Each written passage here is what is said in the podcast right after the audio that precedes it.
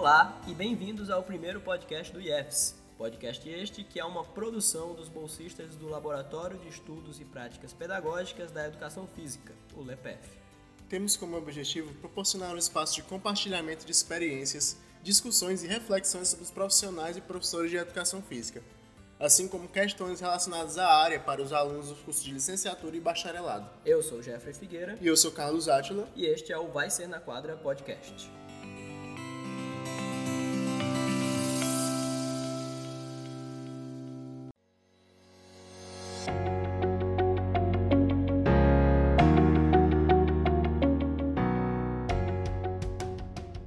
Eu sou o Átila e atualmente eu sou bolsista, monitor daqui da instituição, da UFC, nas disciplinas de currículos, programas e avaliações, introdução ao curso e educação física no ensino fundamental e médio.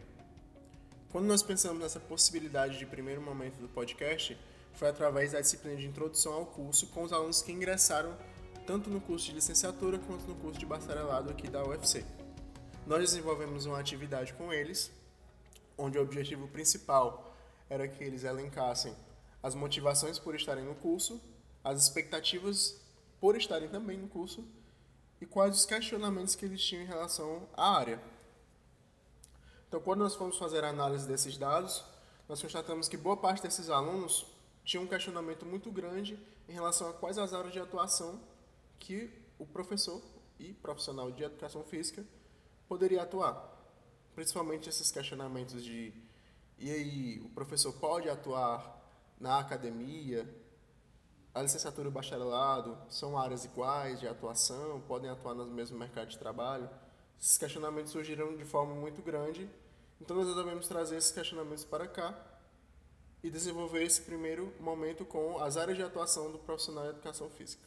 E em uma tentativa de nós abrangermos um pouco das tantas áreas que o profissional ou professor de educação física podem atuar nessa área, nós vamos falar com duas pessoas, pelo menos nesse primeiro momento, que trabalham em assumindo funções diferentes na educação física. No primeiro momento, nós vamos conversar com um profissional de educação física que a- trabalha em- no hospital universitário, atuando como profissional de educação física na área hospitalar, na saúde. E em seguida, nós vamos conversar com um outro profissional que vai falar um pouco sobre academia, estúdio e também sobre treino personalizado na área de educação física. E o nosso primeiro convidado vai ser o Rivaldo, que vai falar um pouco sobre o seu trabalho como profissional de educação física no Hospital Universitário Walter Cantídio. Olá pessoal, tudo bem? Eu sou Rivaldo, Rivaldo Coelho, sou profissional de educação física, sou também formado em pedagogia, especialista em fisiologia e biomecânica dos movimentos e mestre em ciências da educação. Atualmente eu trabalho como profissional de educação física em um hospital universitário federal. A inserção na área hospitalar se deu em 2015, quando eu fiz o concurso Público Federal da Empresa Brasileira de Serviços Hospitalares, conhecido também como EBC, e tirei o primeiro lugar na, no hospital lá em João Pessoa, onde assumi.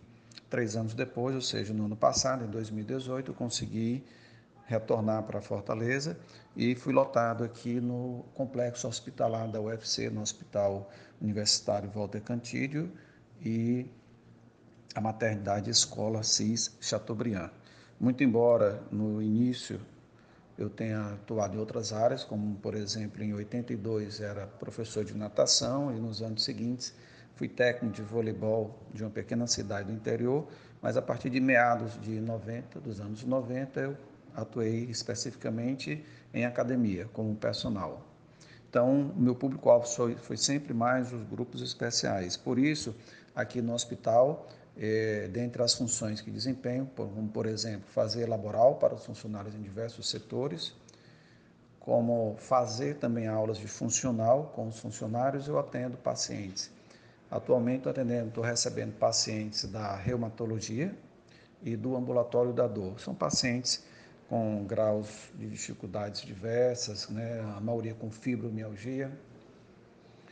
E fechando já os, os horários futuros para atender os, o, alguns pacientes também da reabilitação cardíaca e da saúde da mulher. Dessas, terá gestantes DMG, DM1 e DM2, que são diabéticas gestacionais, o tipo 1 ou tipo 2, e também com dores pélvicas e endometriose.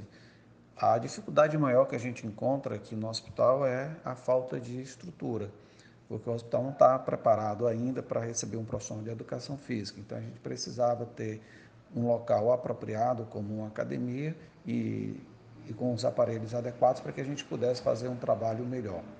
Então aqui eu tenho que aplicar os princípios de Pilates, porque eu tenho formação também em Pilates, junto com esses pacientes.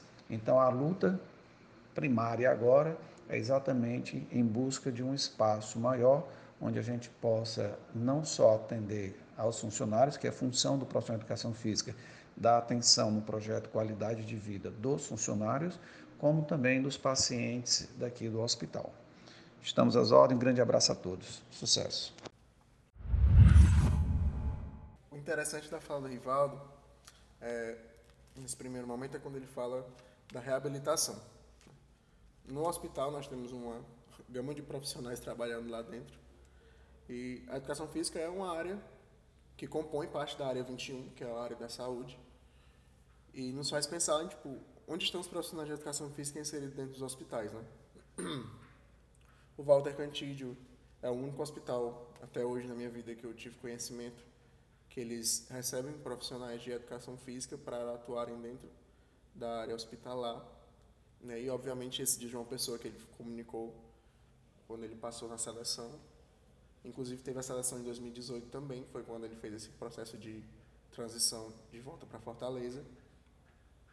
Mas ainda há uma discussão muito grande em relação à área da educação física, fisioterapia e a área médica. Né? É, as pessoas atribuem a área da fisioterapia a parte de reabilitação, de reinserção dessa pessoa no cotidiano. E a área médica, obviamente, é a questão de prescrição de, de medicamentos, indicações, é, cuidado da saúde. E a educação física vai trabalhar nessa perspectiva como antes, né? como a ideia de prevenção. Só que aí, quando ele tem essa fala, essas, essas perspectivas elas vão às vezes em embate, e às vezes essas linhas elas também seguem uma uma, um horizonte. Então, esses profissionais trabalham, obviamente, com questões específicas de cada um deles, mas também trabalham com questões amplas e que se mesclam dentro desse contexto hospitalar. Então, eu, eu fiquei principalmente com o questionamento, tipo, então, a educação física realmente ela deve estar inserida nesse processo de reabilitação, faz parte, faz cunho do nosso, da nossa formação, e outro ponto interessante é a questão da formação. A formação atualmente em educação física na Universidade Federal do Ceará não tem uma complexidade e também não tem disciplinas de forma optativa que englobem os setores de trabalho da educação física na questão hospitalar. Então se torna às vezes com dificuldade uma pessoa que vai se inserir dentro desse meio ter um conhecimento e obviamente o interesse por essa por essa área. É, esses alunos que entraram no primeiro semestre, alguns demonstraram interesse de, de vir de outros cursos, de virem de outros cursos, né, é, na área hospitalar e de quererem se inserir na área hospitalar por também quererem outros cursos, como a enfermagem, a medicina, a fisioterapia. Eles queriam estar inseridos dentro da área escolar. Então, eles também acharam, achavam e acham que a educação física ela deve estar inserida dentro da área, da área hospitalar. Por isso que eles também entraram nesse curso, por, esses, por essas motivações. Né? Uma discussão que existe, inclusive, é justamente até onde cada profissional deve atuar e começar a atuação do próximo também, né? Então, por exemplo, o que compete o profissional de educação física, o que compete ao médico e o que compete a, ao fisioterapeuta, por exemplo, né? às vezes é muito difícil você ver o que cada um deve e pode fazer sem interferir no trabalho do outro, porque às vezes na própria graduação desse profissional ele não encontra essa definição muito clara do que ele pode e deve fazer. Eu acredito, inclusive, que o profissional de educação física, ou mesmo o professor de educação física, a gente ainda hoje tem essa, esse caráter de não saber realmente até o que é, não é? Então, na, na área hospitalar, essa é uma discussão válida principalmente porque o médico muitas vezes pode simplesmente falar para o paciente que ele deve praticar exercícios físicos e fazer uma caminhada para porque faz bem para o coração, mas de que forma ele deve fazer essa caminhada, de que forma ele deve realizar essa prática de exercício físico. E se ele não quiser correr, quais são as outras coisas que ele pode fazer?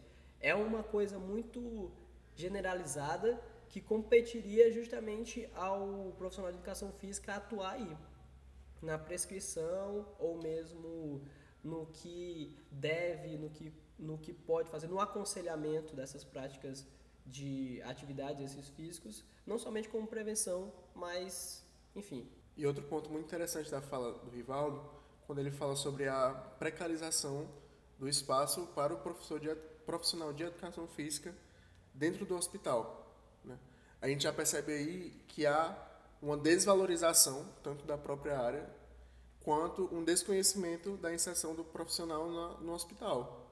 Então, quando ele vai falar que não tem essa parte da academia, para ele dar essa aula de pilates, tem essa visibilidade menor ainda da educação física como uma área da saúde. Né? A educação física tem uma gama de áreas, né?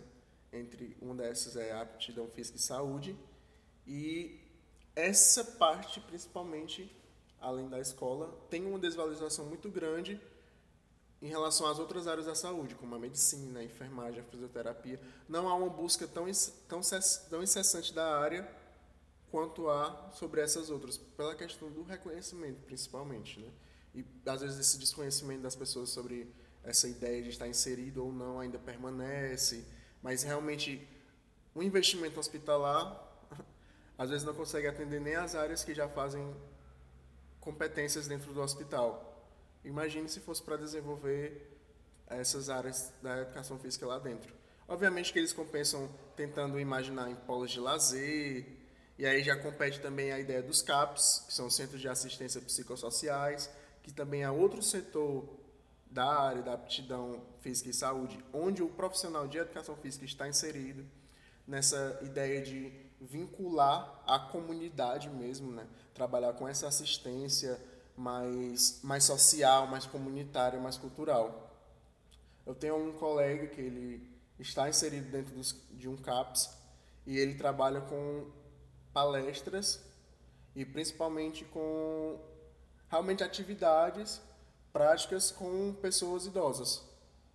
Ele faz esse desenvolvimento e às vezes eles também trabalham dentro do programa Saúde na Escola, que até uns tempos atrás eu achava que esse programa já nem era mais desenvolvido, mas que eles também trabalham nas escolas, trabalhando com palestras e orientações, junto às outros profissionais que são da saúde, como a odontologia, a enfermagem, a nutrição. Eles compõem-se e se completam dentro da escola para essa ideia de orientações aos alunos mas também fazem também essa complementação e orientação dentro da, das próprias centros de assistências, né? E no que diz respeito também à infraestrutura, ou à falta de infraestrutura que a gente pôde observar na fala do Rivaldo, ela também não é somente para os pacientes, aquelas pessoas que estão dentro do hospital em procura de tratamento. Elas não estão somente, não é, não é somente para essas pessoas que estão em busca de tratamento, mas as próprias pessoas que trabalham no hospital. Os funcionários, não somente médicos e enfermeiros, mas também todos os outros que compõem o, o quadro de funcionários do hospital, como o, o pessoal da limpeza, o pessoal que faz a comida e todo o resto. Então, a falta de infraestrutura afeta não somente os pacientes que estão em busca de tratamento, mas também a própria bem-estar daquelas pessoas que estão trabalhando ali no, no, hospital. É uma área que muitas vezes passa despercebida. E está em crescimento. E com, Pelo menos esperamos por isso, né? Com certeza. E está em crescimento. É, é dúvida recorrente, às vezes completamente desconhecida por parte dos ingressantes na, nos cursos de educação física, tanto licenciatura quanto bacharelado. E agora nós vamos então para a próxima fala, dessa vez abordando a área de educação física dentro das academias e no que diz respeito aos treinos personalizados. Bem, meu nome é Renê, eu sou formado em Educação Física, bacharelado pela Universidade Federal de Ceará. Fiz especialização e mestrado na Universidade Federal do Rio Grande do Norte. É, especialização na área de Fisiologia Clínica do Exercício, mestrado na área de Biodinâmica do Movimento. E atualmente estou fazendo doutorado em Biotecnologia. E eu acho que como muita gente assim entra na educação física, eu sempre gostei de praticar esporte, é, joguei muito futsal quando eu era criança e aí isso acabou me motivando a querer entender um pouco mais sobre a prática de atividade física. E eu achei que era uma área que eu poderia me dar bem, né? Que eu, eu sempre achei muito interessante. Hoje, o que eu costumo falar para os meus alunos, meus alunos da, da graduação em educação física, né? é que eles devem se atentar ao comportamento das pessoas que eles estão atendendo. Porque não adianta de nada você fazer uma prescrição muito boa, muito científica, é, embasada com os melhores métodos de treino, melhores modelos de controle de treinamento, se aquela pessoa que você está treinando, ela não for treinar. Ela não vai para academia, entendeu? Então não vai dar certo o treinamento para essa pessoa. Então hoje eu acho que o principal problema que a gente tem dentro da educação física não é prescrever de forma errada. É, na maioria das vezes é, é, prescrever sem pensar no indivíduo que está fazendo a atividade física. E aí o que que isso acarreta? Na maioria das vezes as pessoas des desistem, né? As pessoas é, desistem da, da prática de atividade física. Elas começam, passam um mês, dois meses, ou então algumas semanas e depois não fazem mais. Isso porque o método de treinamento que está sendo utilizado com elas está baseado no resultado que o profissional quer que ela tenha e não na prática de atividade em si. Né? Ela não está sendo feita com, como uma coisa que vai ter que ser feita durante toda a vida. Parece que você vai ter que fazer durante um ano e, e vai ser o suficiente. E, os profissionais não estão entendendo isso, que na verdade a gente tem que formar as pessoas para a prática de atividade física entrar na vida delas e não ser só uma coisa que vai trazer um benefício de saúde, mas é, é uma coisa prazerosa de verdade, né? Tem que ser um prazer. Não tem que ser só uma, uma obrigação para deixar o seu corpo um pouco mais saudável. Porque quando ela se torna um prazer, ela, ela se torna mais comum na sua vida você vai fazer ela por, por estímulo próprio, você não vai necessitar de uma pessoa a todo momento te incentivando, você vai criar uma, uma transformação individual da pessoa que vai render muito mais frutos do que apenas os benefícios que você consegue ter durante uma hora de treinamento todo dia. Então você vai incorporar uma vida mais saudável porque você vai querer é, que a atividade física seja algo presente a todo momento na sua vida, né? Então, o ambiente ele vai ter que mudar para você entrar nessa prática. Então, acho que hoje em dia, claro, você saber de métodos de treinamento, saber de anatomia, fisiologia, cinesiologia, biomecânica é muito importante ainda. Com certeza vai continuar sendo, né? Mas o principal fator que eu vejo que limita muito a prática dos profissionais é a parte do comportamento porque eles não estão olhando para o indivíduo, eles estão olhando para a atividade física. E isso a gente vê muito em discussões de profissionais que querem sobressair um método de treinamento acima do outro. Ah, esse aqui é o método perfeito para emagrecer. E a gente sabe que não tem isso, né?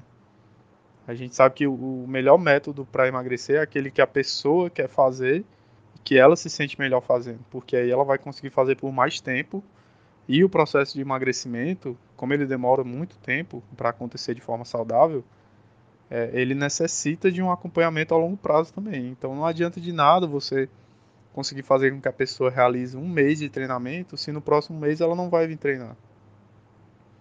Então acho que esse é, é hoje em dia a principal característica para mim, né?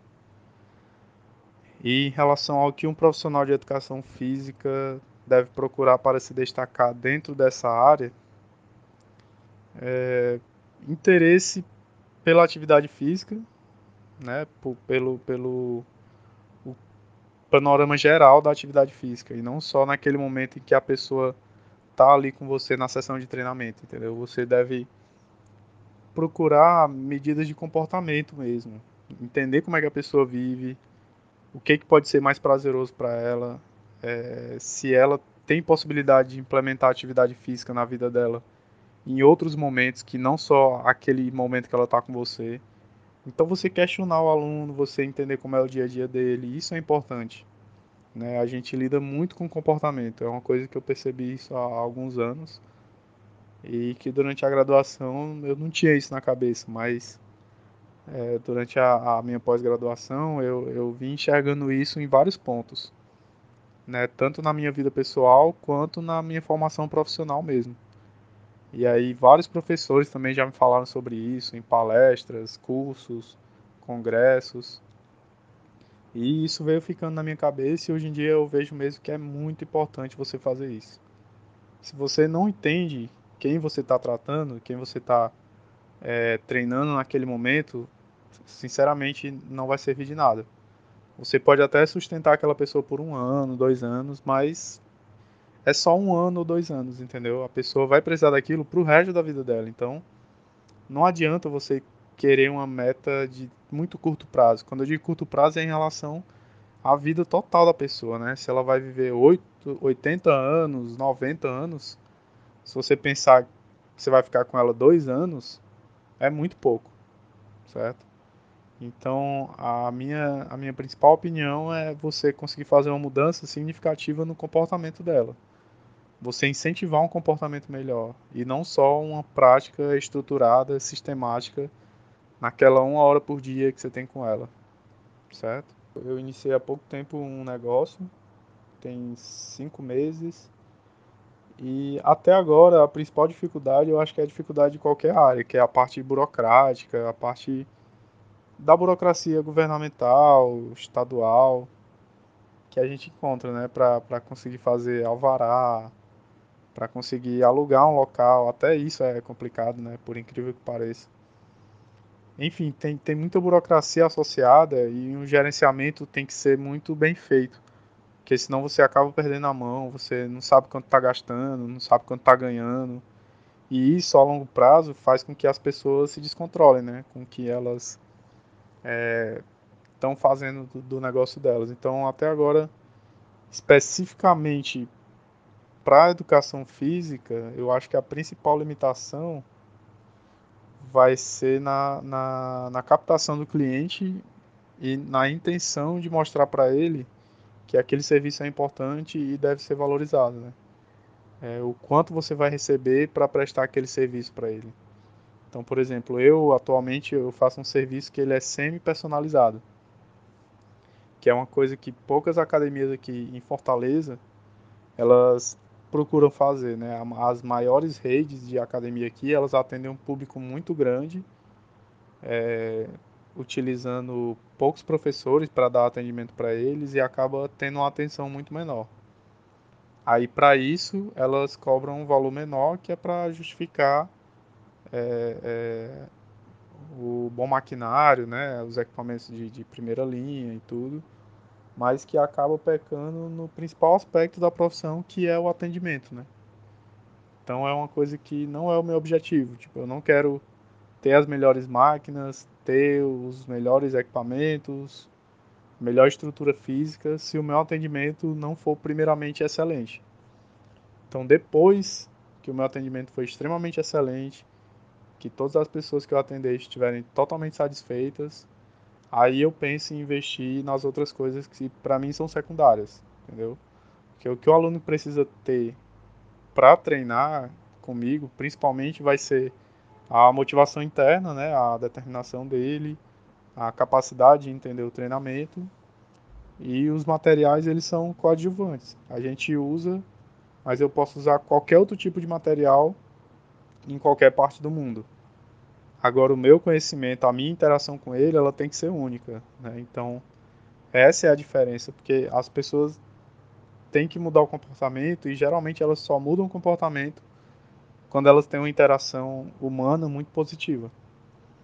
Então, enquanto eu não tiver isso, eu não vou conseguir fazer com que o, o meu aluno tenha a melhor experiência. Então, para mim não importa tanto a estrutura física, né? É isso que eu quero dizer. O que importa mais é a interação humana. E como eu enxergo a inserção do licenciado é, na educação física nas academias. É, assim, eu nunca fui a favor da divisão. Né? Eu acho que, primeiro, quando ela é feita no começo do curso, ela já se torna uma divisão sem sentido, porque a maioria das pessoas que entram não sabe exatamente qual é o tipo de atuação e elas têm que entrar e escolher antes de qualquer coisa, antes de ter qualquer contato com a universidade. E isso para mim é muito errado. Eu espero que mude, né? Eu espero que a pessoa tenha uma, uma grade curricular comum e depois, lá na frente, ela venha a ter a possibilidade de escolha, que aí fica muito mais claro na cabeça dela o que, que ela vai escolher. Mas para mim não deveria ter essa divisão, certo? É, essa é a minha opinião eu acho que o licenciado ele pode atuar na academia, contanto que ele tenha é, qualidade técnica para isso, né? Que às vezes muito bacharel acha que tem essa qualidade técnica, mas não tem. Eu mesmo já presenciei muitas pessoas que não deveriam estar atuando em academia porque não tem a capacidade de lidar com o público da maneira que tem que ser naquele ambiente, né? Mas também não posso garantir que todo licenciado que quer atuar na academia tem qualidade técnica. Isso é uma coisa difícil. Então a melhor saída seria ter uma possibilidade melhor de escolha, né? Que não seja ao início do curso, mas ao meio, vamos dizer assim, né? Na metade dos quatro anos de formação, você possa escolher para qual lado você quer ir. Mas antes disso, eu acho que é, é muito ruim, é muito sem qualidade essa escolha que a pessoa faz. Esse áudio do professor René é muito interessante. Ele fala logo no início sobre entender o, sobre o seu aluno, entender sobre o seu próprio aluno.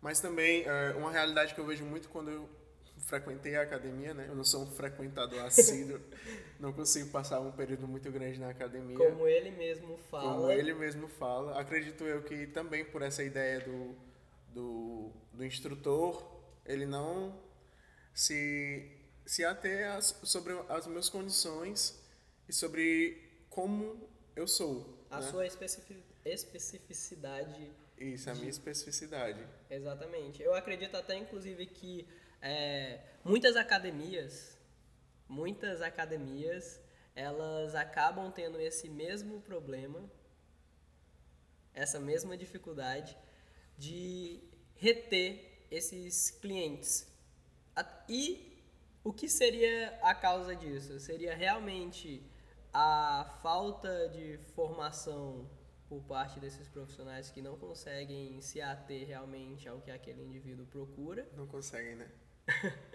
Ou realmente tem alguma coisa que deve ser melhorada, que não cabe somente a culpa ao profissional ali. Eu, particularmente, é, eu sempre acreditei e sempre achei a academia algo muito analítico.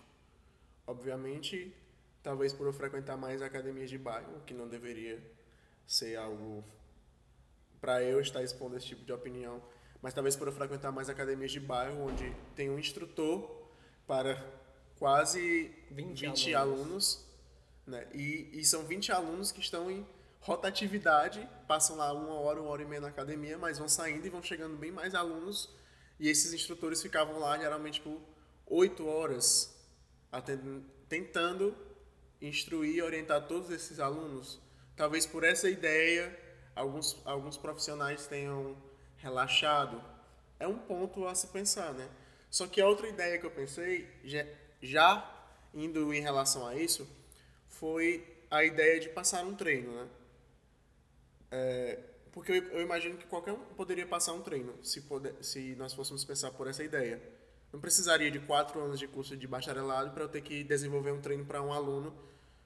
Se fosse para esse aluno chegar lá e eu apontar que ele vai fazer 15 séries de supino ou três séries de de, de pack deck, enfim. Porque eles não atribuem um significado muitas vezes àquilo. Né? O aluno chega lá e ele já passa logo esse, esse treino e ele só acompanha nas, nos três, quatro primeiros dias para orientar em relação a como é que o aluno deve desenvolver todo o processo de, do exercício e depois ele dispersa, vai atender os outros que estão chegando novos, vai atender aqueles ainda que precisam de uma orientação em relação à, à maneira como executar o exercício e fica por aquele momento. Então, tipo, essa ideia de fazer essas coisas repetitivas, qualquer um poderia fazer? Inclusive, o que acontece muitas vezes é que, primeiro, o número de academias tem crescido exponencialmente. Realmente, você encontra academias praticamente umas do lado da outra, academias de bairro, como você mesmo virou falou. Virou farmácia, né? Exatamente, virou farmácia. E aí, muitas vezes, os profissionais que são contratados não são necessariamente profissionais de educação física, não são pessoas que têm uma graduação, que passaram pela universidade, fizeram um curso e tudo mais. São pessoas que muitas vezes elas estão simplesmente praticando musculação e elas estão inseridas nessa academia como instrutores. E isso levanta uma outra questão que é justamente a desvalorização do profissional de educação física. Tanto é que essas academias de bairro, muitas vezes elas são muito mais baratas, porque oferecem serviços de pessoas que não estão qualificadas para exercer aquela função nas academias. E quando você, por exemplo, encontra uma pessoa que está qualificada, que vai realmente prestar um serviço bom e realmente atender as necessidades daquele cliente, seja quais forem os objetivos daquele, daquele cliente, você encontra um valor muito alto. Mas esse valor muito alto realmente é um valor muito alto ou é um valor realmente que é merecido? Porque, é, porque ele estudou, né? Então... Exatamente. Não só ele estudou, como ele sabe aplicar e como ele realmente traz resultados satisfatórios para aquele cliente, para aquilo que ele quer. Então, é, existe, esse, existe essa crítica a respeito da do número crescente de academias, do número de pessoas que não estão atuando, que não estão, enfim, se graduando, se especializando e simplesmente têm como hobby ou porque gostam, têm afinidade com a musculação principalmente e por isso se vem no direito de passar, passar um treino. treino. Né? Passar um treino, essa ideia de quantificar, né? Você enxergar como o professor René ressaltou a individualidade, a especificidade de cada um dos alunos, né? Só pensam na ideia das máquinas e da, dessa qualidade é, física da academia, né? E muitas vezes até um treino bom é simplesmente um treino que é básico, porém ele é bem executado. E muitas vezes isso se torna o mais difícil de acontecer, mas ele não é difícil para aquela pessoa que estudou e que sabe todo o que está acontecendo ali, né? Só que também não dá para culpabilizar eternamente o profissional, né? Não, Nós não podemos só atribuir essas críticas ao próprio profissional. A gente sabe que, que como essa ideia da, da musculação e as academias cresceram muito no século XXI, surgiram vários digitais influencers em Instagrams, em YouTubes, e eles propagam os seus as suas teorias, né? As suas, suas personificações, né? É, e muitas vezes sem ter um estudo, né? Eles se, não conseguem se basear em questões mais, mais científicas, né? Atribuem isso a, a coisas que talvez eles mesmos tenham feito ou que outras pessoas ou que tenham ouvido e só jogam e as pessoas por estarem mais conectadas à mídia, principalmente nesse século, escutam aquilo realizam, às vezes levam para o próprio instrutor na academia e aí é, força ou às vezes quer que o instrutor realize aquele tipo de treino com ele que que dificulta mais ainda ao, ao instrutor chegar para explicar que olha as coisas não são assim não funcionam dessa forma você não vai emagrecer em dois dias uhum. você não vai ficar perder a gordura physics, do né? abdômen, né? né? você não vai virar um main physics em uma semana por causa que esses caras estão falando na na internet, né? E isso acaba criando essas pessoas que, que são informadas e desinformadas sobre a própria musculação. Sim. E eu acho até que é, existe até o problema da gestão dessas academias. Né? Então, por exemplo, quem é que está à frente? O, o que está gerindo justamente a, aquela, aquela coisa toda?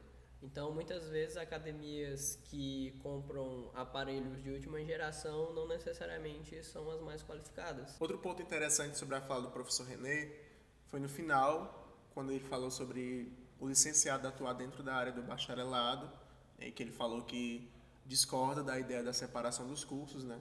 Eu resolvi trazer o meu ponto sobre essa sobre essa fala dele, em que eu concordo sim com a separação dos cursos, né? Eu não sou uma pessoa que que consegue às vezes entender essa ideia da que foi atribuída à licenciatura plena, né, quando eles falavam que o curso era completo tanto o bacharelado quanto da licenciatura.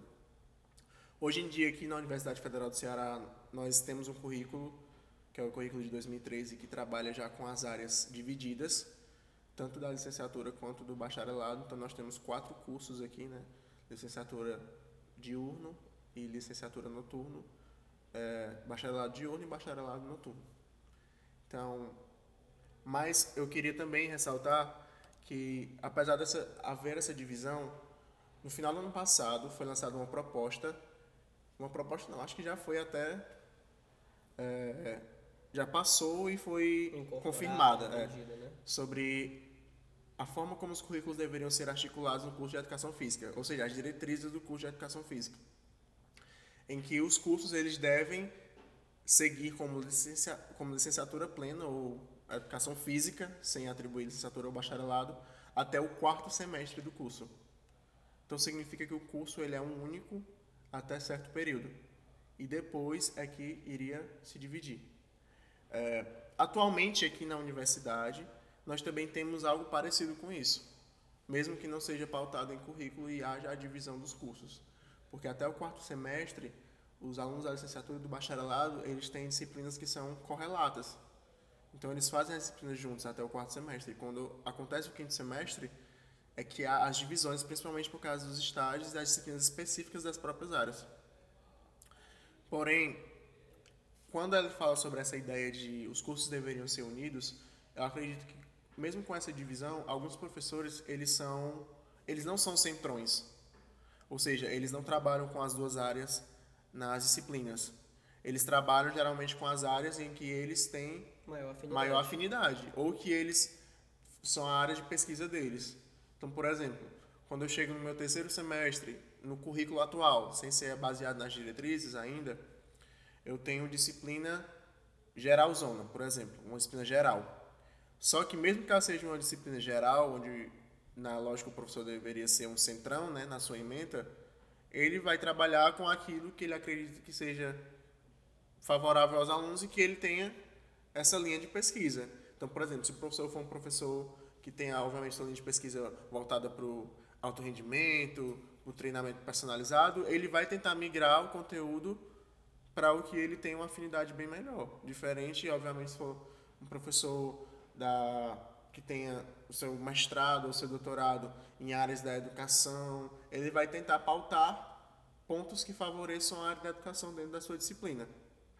Então, até o momento, né, já que estamos no quinto semestre, eu não cheguei a encontrar ainda um professor geralzão uhum. aqui, né? Eu encontrei, obviamente, professores que são de disciplinas específicas. Então, mesmo que aconteça essa mudança e que acredito que vai ter que acontecer, por causa são as diretrizes, para os alunos entrarem no curso e se decidirem depois do que eles querem realmente fazer, é, isso de alguma forma já acontece.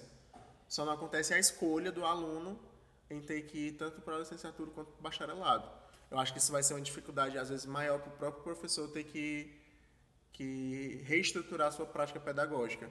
O que, de certa forma, não deveria ser ruim, porque como nós estamos numa área dentro da universidade em que ela sofre atualizações o tempo todo, é necessário que o professor também universitário entenda essas atualizações e se molde para que isso aconteça.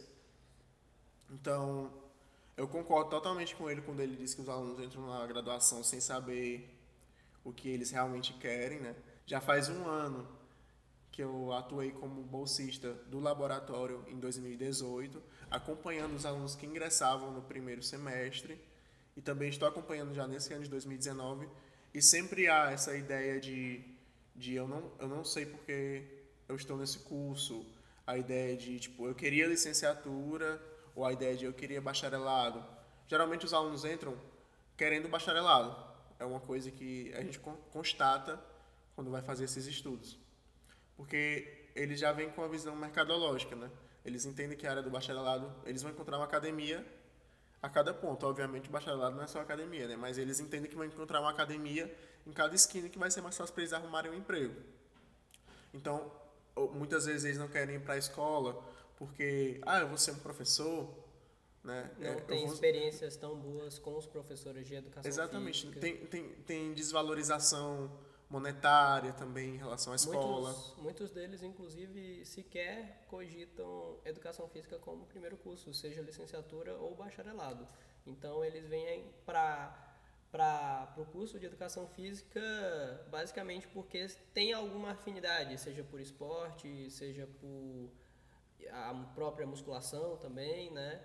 E, ou um professor de educação física que se mostrou diferente e ele acabou querendo vir para a área. Então, esse interesse, né? Exatamente.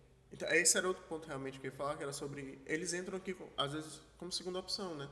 Eles querem uma área da saúde, uma outra área da saúde que talvez tenha um reconhecimento melhor. Como às vezes eles não conseguem almejar a nota desejada pelo SISU, então eles migram para cursos mais periféricos em que eles acreditam que podem fazer uma, uma mudança de curso, ou que podem vir para cá e talvez seja uma coisa mais tranquila. E eles vão fazer esse período mais tranquilo e vão ficar estudando para realizar o exame novamente. São várias situações em que, é, que eu não realmente discordo do René em relação a isso. Só que essa ideia de passar os dois anos o aluno tendo disciplinas geminadas no sentido de se manter tanto com, com uma educação física, física e decidir no final o que é que ele realmente vai querer, isso já isso de certa forma já acontece dentro da universidade.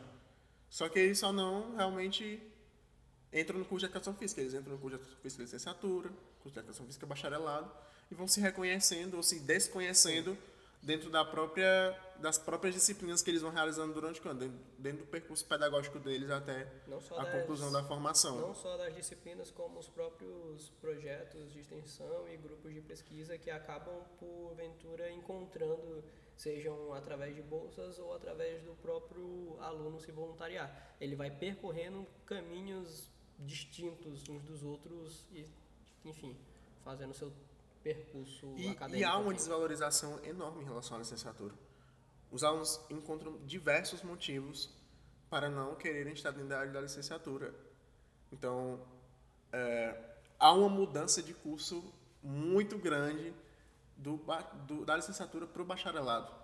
Né? Se a gente for analisar os históricos de mudanças internas realizadas pelo curso, se tiver um aluno que era do bacharelado e quis mudar para a licenciatura, vai ser algo extremamente raro. É uma exceção à regra. É uma realmente. exceção à regra. Os alunos geralmente eles entram na licenciatura já querendo o bacharelado. E muitas vezes acontece, não somente de mudar para o bacharelado, como muitas vezes até de sair do curso de vez, né? Da porque educação não física. Porque não, não consegue, consegue. Não consegue mudar, não consegue passar novamente no exame.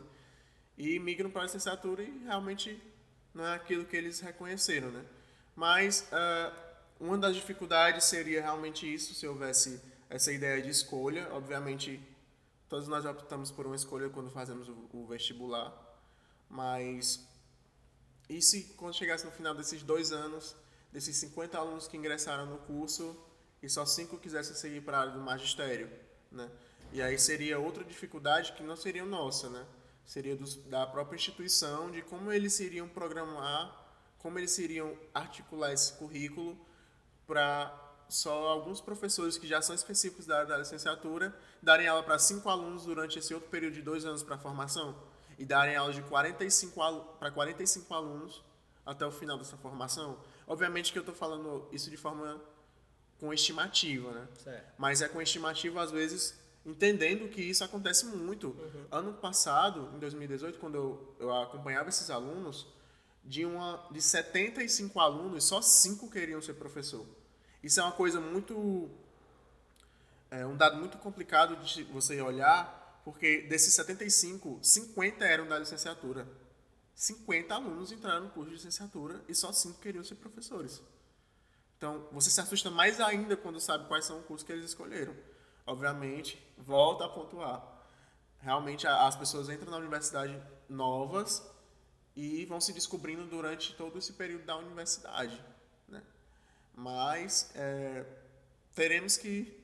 Ainda, ainda não consigo concordar com a ideia do currículo ser único para as duas para as duas formações, até porque eu acredito que são áreas que têm é, coisas específicas, estudos específicos, mesmo que sejam de uma vertente só que é a educação física. Esse nosso terceiro momento, então, ele vai ser para darmos algumas indicações, indicações que podem ser tanto de filmes e séries, ou livros, ou artigos, ou o que quer que seja que tenha nos interessados podendo ser inclusive a respeito do programa ou simplesmente alguma coisa que a gente tenha gostado. Yeah. Nesse momento, então, a gente vai indicar é, relacionado então ao programa. E Atila, o que é que você veio trazer para nós dessa vez? Então, né? É, como essa discussão ficou muito pautada entre licenciatura e bacharelado, né?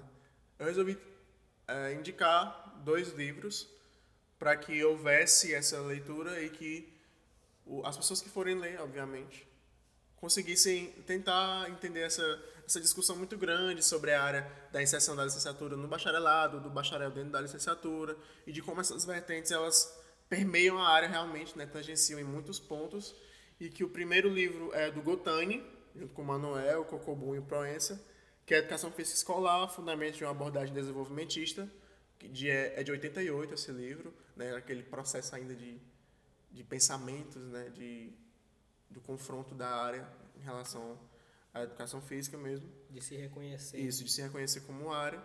E o outro livro é a Educação Física na Escola, Implicações para Práticas Pedagógicas, que é da Soraya Darido, junto com a professora Irene Rangel, que são as organizadoras do livro. Né?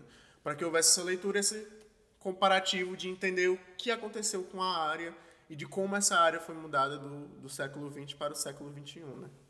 O professor Edson está implementando um projeto de extensão em que ele está juntamente com o Rivaldo e o Ângelo, que é outro profissional de educação física que está atuando no hospital universitário, Walter Cantídio, e que acontece toda segunda-feira a partir das 13 horas e termina por volta das 14 horas. Acontece onde?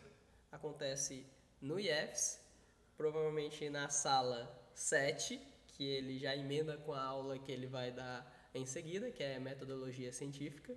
Enfim, fica o convite aberto para aqueles que tenham interesse pela área de atividade física e saúde e que é um projeto de extensão que está começando, mas que em breve será realmente efetivado. E se você tem interesse, seja muito bem-vindo. E não esquece de acompanhar a gente nas redes sociais, arroba Lepef na rede no Instagram e Lepef no Facebook também.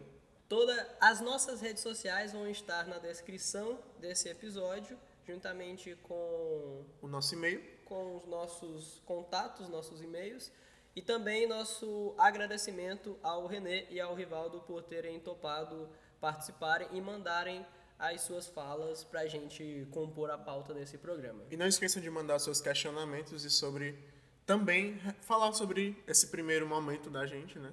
Vocês podem realmente interagir. A ideia é que nos próximos capítulos nós possamos interagir junto com vocês, trazer discussões e pautas de interesse de vocês. É, queremos melhorar, esse é nosso primeiro episódio, mas nós queremos melhorar e por isso não deixe de nos dizer se você gostou ou não gostou e de preferência se você não gostou explicar por quê. Mas a escolha é sua. Se você simplesmente não tiver gostado, você pode simplesmente dizer que não gostou e yeah. tá tudo bem ou não. Enfim. É, Obrigado parte, né? e até a próxima.